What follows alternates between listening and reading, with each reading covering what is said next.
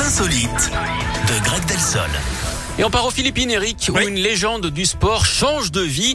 Le boxeur Manny Pacquiao, qui a été champion du monde hein, dans huit catégories de poids différentes, se Mhm. présente à la présidentielle qui aura Ah. lieu en mai prochain là-bas. Alors Pacquiao, c'est une très belle histoire, hein, celle d'un gamin des rues qui a commencé avec une bourse de 19 euros et qui possède aujourd'hui une fortune de près d'un demi-milliard. Alors on pourrait presque le surnommer un capitaine crochet. Autant vous dire euh, qu'il ne devrait pas prendre de gants avec ses adversaires. Oh. Son but, évidemment, c'est de les envoyer dans les cordes. En tout cas, il y a peu de chance hein, de le voir jeter l'éponge.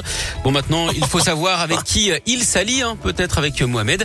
D'ailleurs, euh, connaissez-vous, Eric, la crainte ultime d'un boxeur président? Eh bien non.